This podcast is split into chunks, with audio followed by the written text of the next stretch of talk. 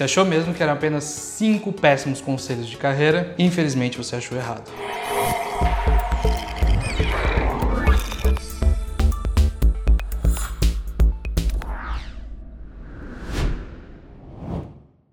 Olá, meu nome é Wagner Steffen e eu ajudo as pessoas a encontrar, aceitar e perseguir seus objetivos de carreira. Esse é o Desafio Rápido, um quadro aqui na Desafio Certo, onde a gente tenta dar algumas dicas e alguns assuntos mais introdutórios sobre carreira. A gente talvez perca um pouquinho de profundidade, mas a gente ganha aí no tempo de coisas é, para falar sobre coisas um pouquinho mais simples, talvez. Ok?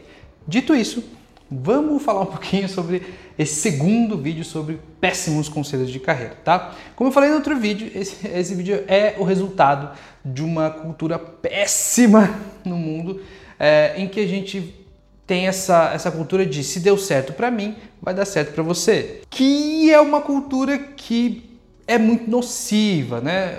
É muito tóxica também. Por que, que eu digo isso? Porque talvez, se deu certo para você, pode dar certo para mais uma ou duas pessoas e eu até não acho que você deve não escrever esse livro que você está escrevendo sobre o seu caminho para o sucesso. Porém, eu acho que todos esses livros de autoajuda deveriam, deveriam vir com um, um aviso na capa. Olha, deu certo para mim. Eu não comprovei cientificamente que isso dá certo para todo mundo. Eu sei que talvez nenhum livro venha com, com essa presunção de falar deu certo, vai dar certo para você também dá certo para todo mundo. Mas eu vejo muito livro fala assim: ah, o livro que ajudou um milhão e não sei quantas pessoas. Não, isso é o número de cópias que o livro vendeu. Tá? Isso não quer dizer que um milhão e poucas pessoas é, foram ajudadas com aquilo. Imagina se todo mundo que lesse os sete hábitos das pessoas altamente eficazes fossem altamente eficazes, né? Porque tem muita cópia vendida. Mas quantas pessoas você já viu, né?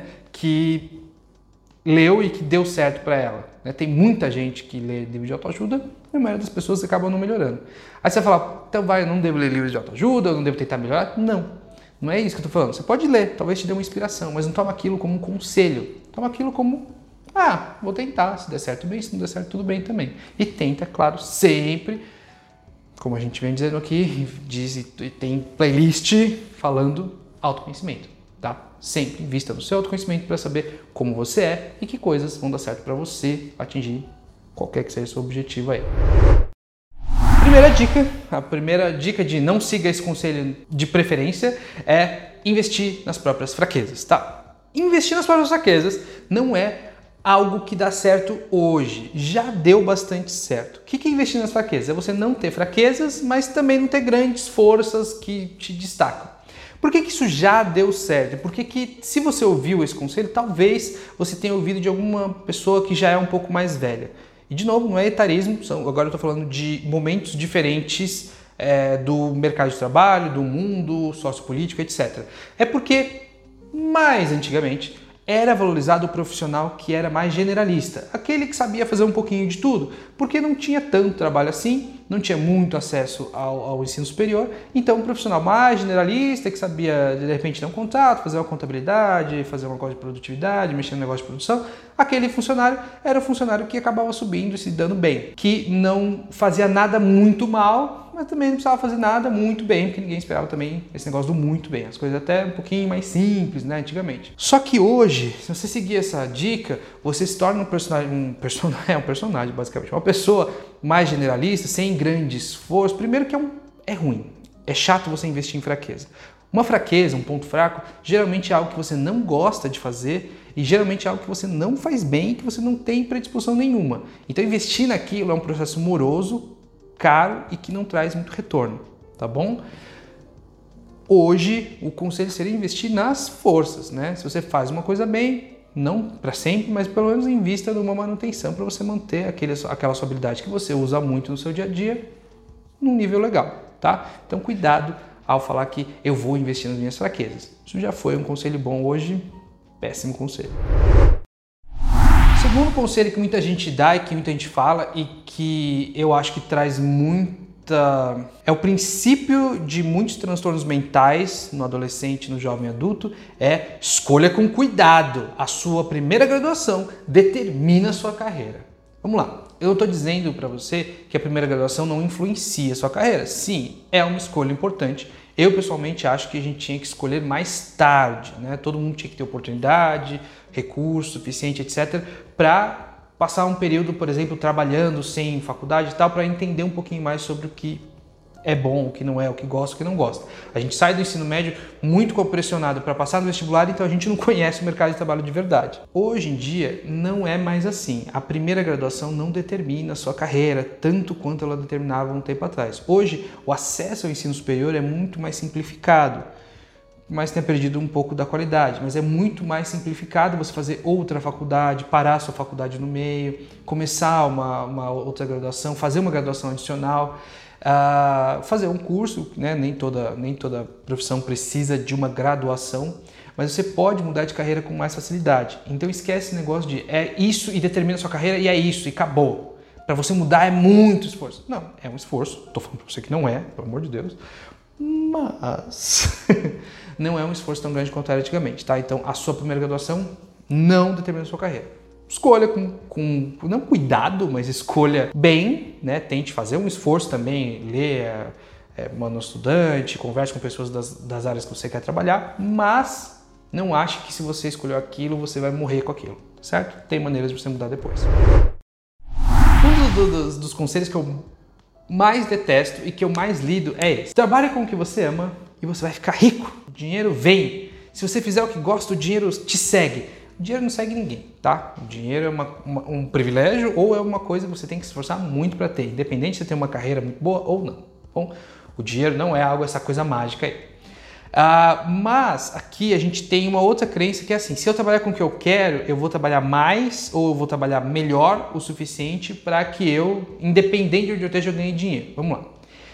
Dinheiro é uma coisa que não é igual para todas as profissões. No mundo ideal seria, se você contribui para a sociedade, todas as formas de contribuição teriam que ter a mesma remuneração, porque todo mundo ali está contribuindo para a sociedade. Ninguém se você acha ainda que ah, o executivo contribui mais que a moça que limpa. Não, não necessariamente. Ela também está contribuindo igualmente. No mínimo, deveria ser mais igualitário. Porém, como eu disse, se a sua paixão for veterinária, medicina, engenharia, é, magistério, cada profissão, trabalhar com o terceiro setor, trabalhar com ONG, cada profissão tem um um, um, dinheiro envolvido, uma coisa que você ganha mais ou menos. Só grande paixão, vou trabalhar com, sendo é, diretor de banco de investimentos, você vai ganhar um certo dinheiro. Se a sua paixão for trabalhar é, no, construindo só para padaria, o dinheiro é outro. Tá? Então toma cuidado com esse negócio de ah, se eu, eu, se eu, quando eu fizer o que eu eu vou, com certeza eu vou é, ganhar muito dinheiro. Não necessariamente. Primeiro, porque depende da profissão. Segundo, que como eu já disse muitas vezes em vários outros vídeos, não é assim. Você trabalhar com o que você, você vai começar numa profissão. Talvez você nunca cresça para o estágio máximo e mais é, rentável dessa profissão. Talvez essa profissão seja para sempre você vai ficar num nível que você está confortável ali, que é o que você quer fazer, né? Porque até, por exemplo, ser veterinário, ser dono de uma rede de pet shop são profissões diferentes no mesmo campo. Então, não necessariamente você vai virar um grande dono de uma rede de pet shops, talvez você queira permanecer veterinário. Talvez o dinheiro que você achava que ia ganhar não vem. O que dá para garantir é que você vai ter uma vida que provavelmente vai ser digna, porque você vai gostar do que você faz e ganhar o seu sustento com aquilo, tá? Mas não ache que se você trabalhar com esse ano, você vai ganhar dinheiro, isso é bobeira. Esse é o pior conselho e infelizmente esse é um conselho que, pela situação política social do país neste momento aqui, ele é talvez o pior conselho a se dar para alguém, que é abra o próprio negócio. Mas Wagner, o tio do primo do cabeleireiro do vizinho, abriu e ficou rico. Ou tá tendo muito sucesso. A questão é que eu entendo que o momento do, com o desemprego muito alto, com o, o desfacelamento aí das leis trabalhistas, onde você nem que conseguiu um trabalho é, remunerado, você vai ter a garantia de uma dignidade, faz com que a opção do empreendedorismo pareça uma, uma, uma alternativa muito. Nossa, se eu fizer isso, é, tem a chance de eu ter uma vida mais digna. Eu entendo quanto é tentador, talvez seja a palavra. Mas empreender é uma coisa de que tem que ser feita com muito cuidado. Empreender é um negócio de perfil, sim, existem personalidades um pouco melhores é, para ser empreendedor, mas além de perfil, que não determina muita coisa, só um, uma ideia para você começar a pensar, além do perfil, você tem que entender que tem uma série de habilidades envolvidas para você ser empreendedor que talvez você não tenha. Talvez você possa desenvolver e talvez você não queira desenvolver. Você tem que ter muita resiliência, você tem que ter muita paciência, tem que ter vários conhecimentos de é, finança, organização, etc., planejamento de tempo, que vai querer, você tem muito risco de entrar numa, num turbilhão de trabalhar muito tempo durante a semana, você tem que ter muito cuidado para administrar o seu próprio tempo, o seu esforço dentro da sua empresa, separar o dinheiro da empresa, separar o dinheiro do pessoal. Então tem muita coisa, muitas habilidades e muita coisa interna nossa mesmo, você ter, saber lidar com, com o risco de um mês eu vou ganhar, um, vender alguma coisa, e no outro mês, no outro mês talvez não venda nada, porque é uma coisa muito flutuante tudo depender do seu esforço, da sua decisão, você tem que fazer melhorias na empresa ao mesmo tempo que você mantém ela funcionando. Então, assim, é, é a mesma coisa do vídeo passado onde eu falei do líder, né? Por que, que todo mundo tem que ser líder? Se, se é uma coisa que é uma habilidade que você tem que ter. É a mesma coisa aqui. Nem todo mundo tem que ser empreendedor, por mais que seja tentador no momento que a gente está.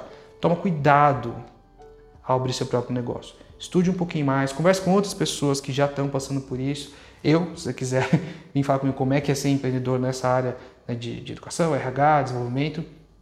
Eu posso falar, mas eu posso falar como um empreendedor, uma pessoa que trabalha sozinha para ela mesma. Então, tome um pouquinho de cuidado ao querer abrir o próprio negócio sem muito pensamento. MBA abre portas. Essa talvez seja uma das mentiras mais nocivas aqui, tá?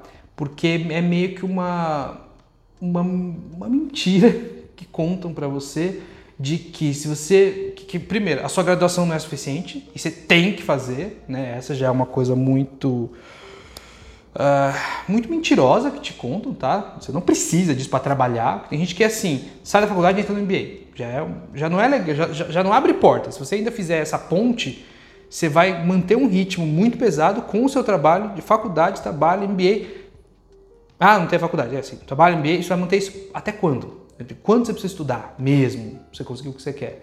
E que se faz sem muita análise. Eu já vi. Uma vez eu trabalhei para uma escola de MBA e eu fazia. Eu, eu era tipo uma oferta que eles tinham a mais, eu fazia coaching é, individual com os alunos. Eu estava no MBA de. Tinha, tinha alguns cursos, recursos humanos e tal, tal, mas eu lembro que tinha uma moça que ela trabalhava com, enfim, eu não vou lembrar exatamente, mas eram terapias holísticas, né? Terapias não psicoterapia, não, terapias holísticas, aromaterapia, etc, etc. Ela trabalhava com isso e ela estava fazendo e ela era autônoma. e ela estava fazendo um MBA de se fosse gestão de não era gestão de negócio, era tipo assim RH. Eu falei, por que tá bom? Por que você está fazendo? Ela, ah, porque eu né, acho que MBA abre portas e RH é uma coisa que tem, né? Gente e tal, uma coisa que eu me dou bem com gente, eu achei bom fazer. E eu achei, eu falei, tá, mas por que você não faz uma gestão de negócios? Muito mais interessante, talvez precisa gerir esse negócio. Ah, não pensei, mas eu não gosto desse negócio de gestão, não gosto muito. Ela era autônoma. Ela tinha que gerir o negócio dela, mas ela não geria. Então, assim, Cuidado com a confusão, tá? Não estou falando que MBA é inútil, longe disso, é uma coisa muito legal, mas tome cuidado quando você vai escolher qualquer que seja o programa de pós-graduação, mestrado, doutorado, MBA, pós-graduação em temas específicos, tome um pouco de cuidado para ver se você realmente precisa daquilo, que senão você só está alimentando a indústria da educação superior, tá? Que hoje em dia é muito forte no Brasil. Toma cuidado ao falar assim, eu preciso do MBA porque ele abre portas, eu preciso... Não. E um último risco relacionado com esse conselho é você se aprofundar numa coisa que você já não quer ficar. Eu tive, infelizmente, pensando aqui, quase uns 10 casos de pessoas que, quando começaram a, a falar comigo e tal, a fazer o processo de mudança de carreira, perceberam que estavam fazendo ou estavam planejando fazer MBA num assunto que eles perceberam que eles não gostavam. Ah, eu sou aqui da área de logística e eu estou fazendo MBA de logística. Eu falei, ah, tá bom, e é legal, como é que é? Tá, ah, não, não gosto, detesto. Eu falei, então por que você está estudando logística? Ah, porque abre portas. abre portas, mas abre, abre, abre a porta que você quer? Ou abre a porta do inferno? Porque tem coisa que abre a porta do inferno, né? Então toma cuidado. Você está se aprofundando no negócio que você gosta, que já talvez a graduação tenha sido um pequeno erro que você cometeu de 4, 5 anos ali. Mas se você se aprofundar no erro depois que você percebeu que está trabalhando naquilo e não gosta, aí já não tem como te defender, amiga. Tá certo? Então cuidado com esse conselho. Perfeito? Então é isso, pessoal. Muito obrigado por assistir o nosso conteúdo até aqui.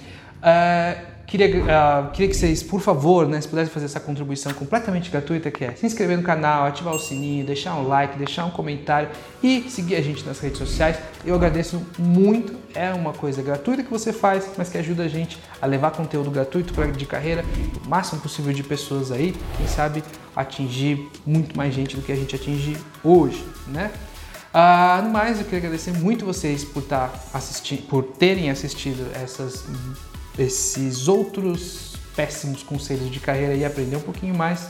Até semana que vem. Tchau, tchau.